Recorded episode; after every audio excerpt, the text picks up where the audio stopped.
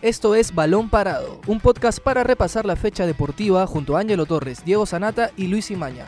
¡Comenzamos!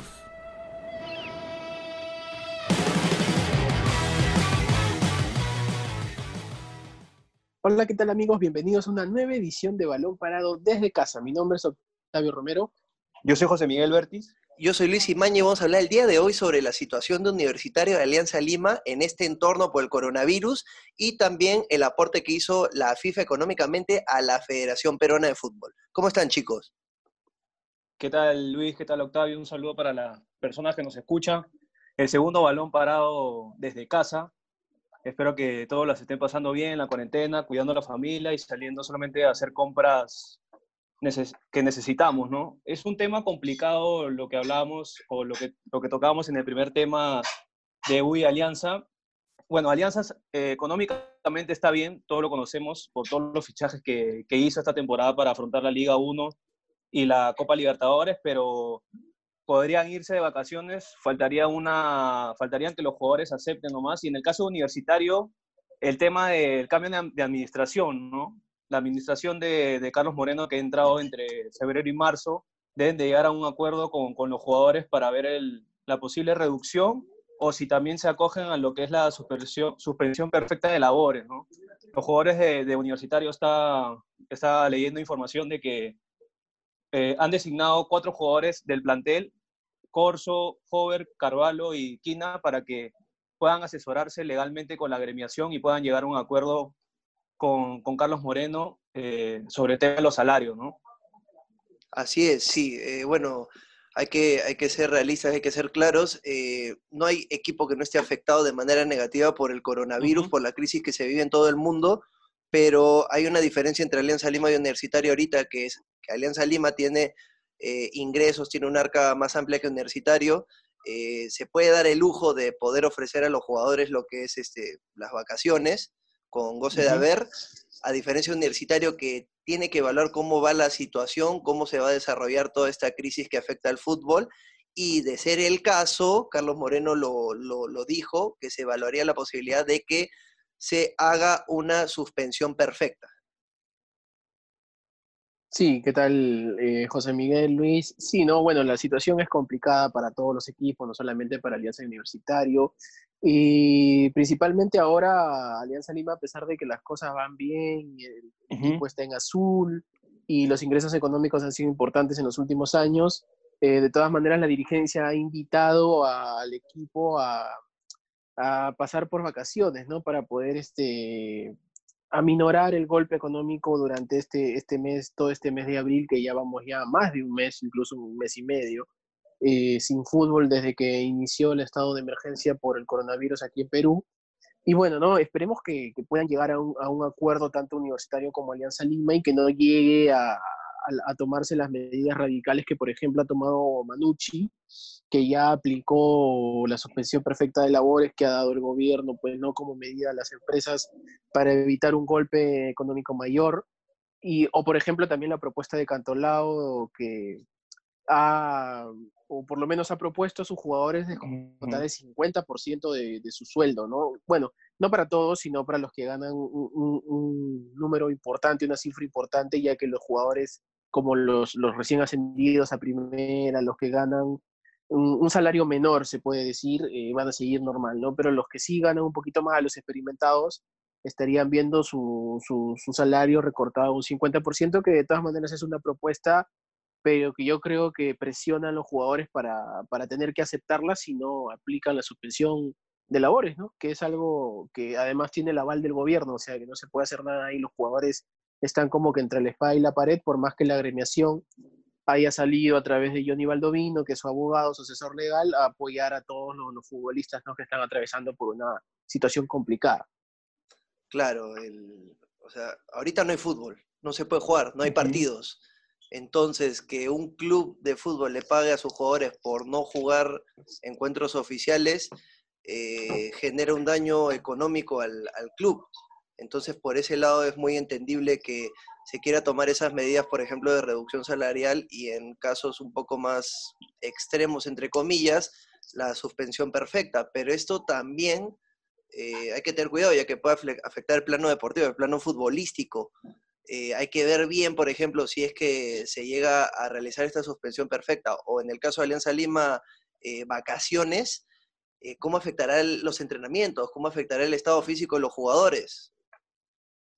Sí, sí, es un, es un tema muy complicado porque si vamos por el tema de, ingresos, aparte de lo que es la televisión, eh, Alianza y Universitario congregan mucha gente, ¿no? Este año había mucha, mucha expectativa con el tema de Alianza que, que estaba jugando Libertadores, la llegada del nuevo técnico Salas que sigue en Chile, eh, los partidos de Copa Libertadores en casa, eh, lo que podría pasar en la Liga 1, todo el tema de, todo el presupuesto que el Club Blanquiazul tenía para tener de ingresos lo que es este, en la taquilla este año, no se va a poder ver, ¿no?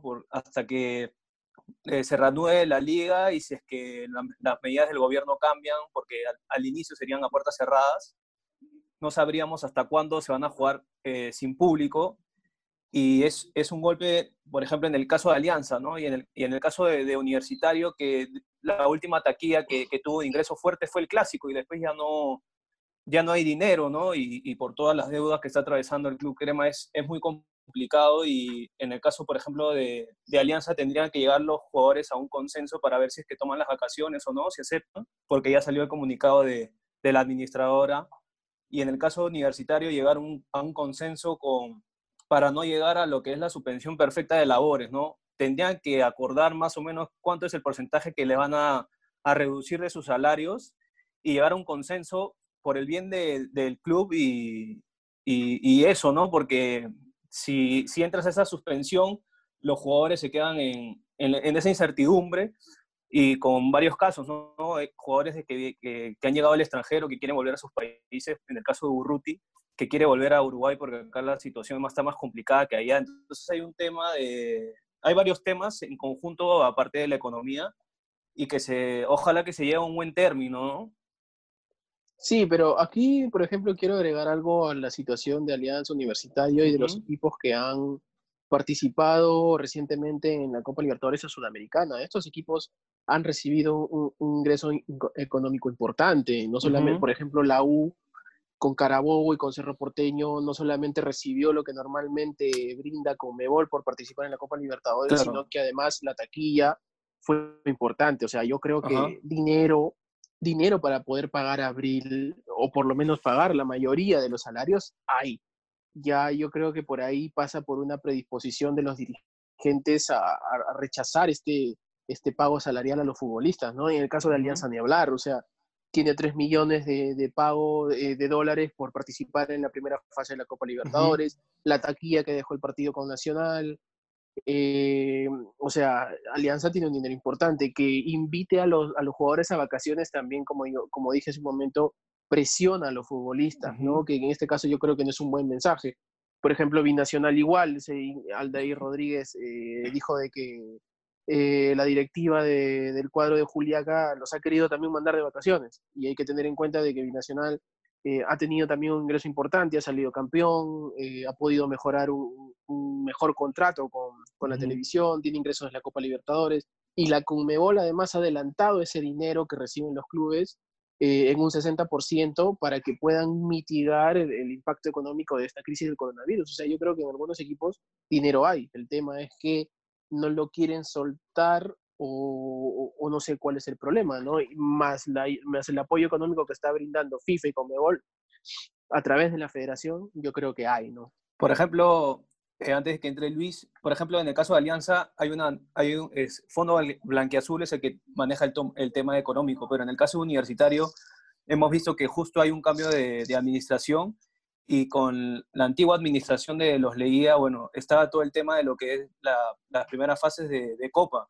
Ahora con la de Moreno es diferente, entonces ahí no, no hay un documento que te especifique o que ellos, pues los clubes hayan dicho, mira, estos son los ingresos de, de los dos partidos de Copa Libertadores y este es de, del Clásico, por ejemplo, pero no, o sea, por ejemplo, nosotros como periodistas no vemos esa información y el hincha, en este caso de, la U, tampoco no, sabe un poco de cómo está saneado el club, ¿no? Cuánto de taquilla dejó esos dos partidos. Entonces, es muy complicado, por ejemplo, en el tema de, la U, pero el tema de Alianza, sí, como lo mencionaba Octavio, saben cuántos son los ingresos y todo el, aparte de, las clasificaciones a Copa que han tenido durante los últimos años, ¿no? Sí, eh, o sea, los dos clubes se puede decir que tienen dinero, tienen reserva, reserva con la cual podrían eh, costear el sueldo de los jugadores ahorita en este, en este momento crítico. Pero como toda institución, por así decirlo, como toda empresa, eh, uno tiene que velar también por, por el balance, por, por, cuánto gastas, por cuánto ganas, por cuánto pierdes. Y ahorita todavía no se sabe cuándo se reanuda la Liga 1. Entonces hay demasiada incertidumbre. Entonces, depender de que se anuncie recién la fecha del regreso del fútbol peruano es muy riesgoso para un club. Entonces no puede tomar ese riesgo de, querer, eh, de tener que eh, pagar los sueldos a los jugadores. Tiene que, tiene que tener cierta reserva, tienen que de alguna manera disminuir esos gastos y esos gastos incluyen el salario de los futbolistas y de los trabajadores. Entonces no es tan fácil que un club, a pesar de tener dinero, eh, pueda pagar todo eso, pueda pagar todo el, todo, todos los salarios, todos los gastos, cubrir todo eso en este momento tan difícil. Por ese lado yo lo entiendo, pero por, por el lado futbolístico, por el lado deportivo puede afectar mucho al equipo. Sí, de hecho, ¿no? Yo creo que aquí ya va a sacar ventaja y va a llegar mejor preparado el reinicio de la Liga 1.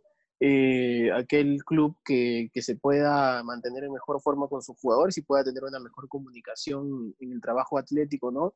Eh, porque hay que tener en cuenta, o sea, por más eh, trabajos que hagas en casa, no es lo mismo que entrenar jugar. Así es. O sea, e, e, hay una diferencia muy grande, ¿no? Y bueno, ya para ir cambiando un poco de tema, compañeros, eh, la Conmebol y FIFA, FIFA, mejor dicho, el ente rector máximo de fútbol mundial, ha oficializado pues no un, apoyo económico a todas las federaciones del mundo para que puedan mitigar este impacto económico de COVID-19 y por ejemplo, la Federación Peruana de Fútbol eh, le ha tocado un aproximado, una cifra importante de medio millón de dólares, ¿no, Miguel? Sí, sí, justo eh, aparte de la donación, eh, me gustaría que primero Luis nos ayude con, con, el tema de las declaraciones que dio Infantino para entrar en contexto de lo que, lo que dijo la Comebol o la, la donación de este programa de, de evolución ¿no? que, que aporta a, a las federaciones. Así es, Infantino eh, señaló en un comunicado, la pandemia ha provocado dificultades sin precedentes para toda la comunidad futbolística y como órgano rector mundial.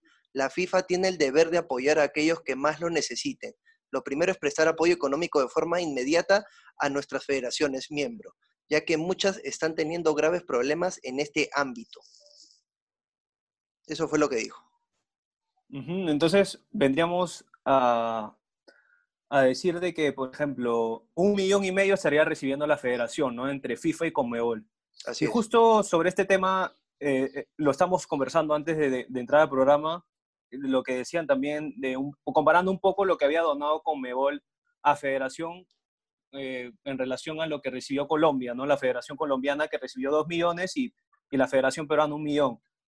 Sucede que este programa de, de evolución, de, apoyo de, la Comebol a las federaciones eh, es año tras año, ¿no? Hay un presupuesto anual.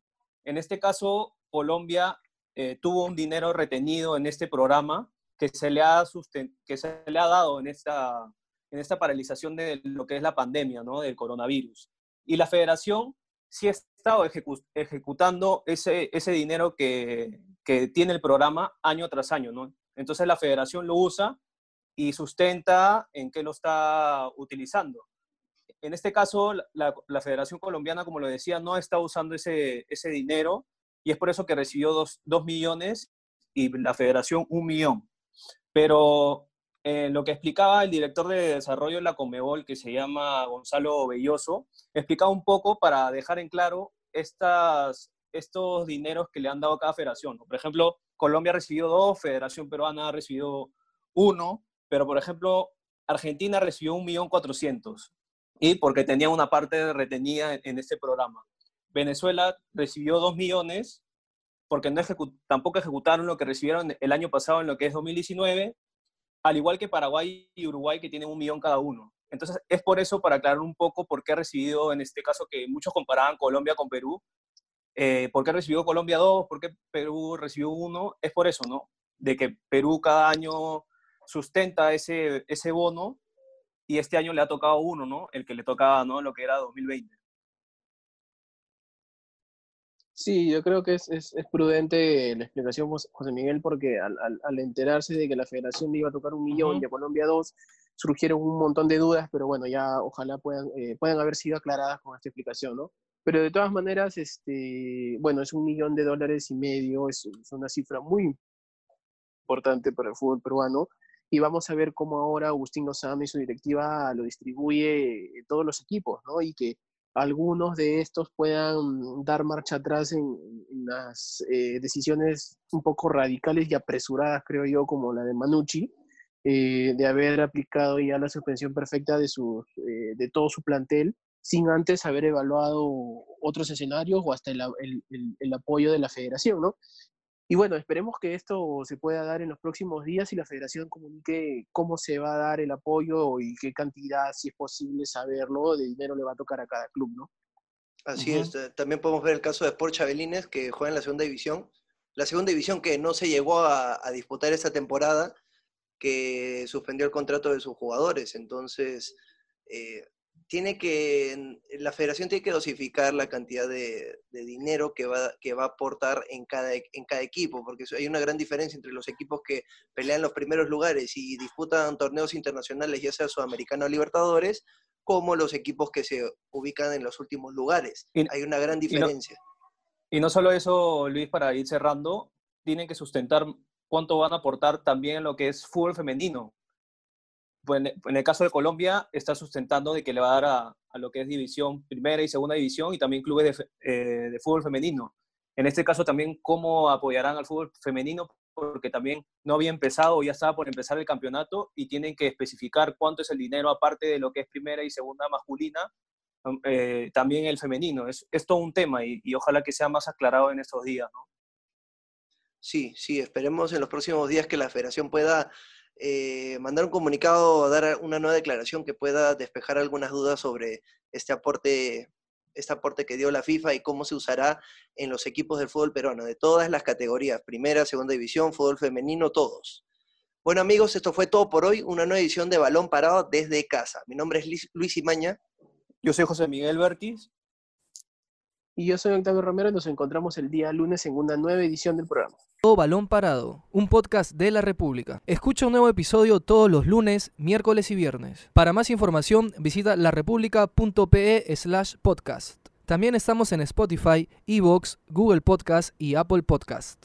Suscríbete para no perderte ningún episodio. Sigue escuchando La República Podcast.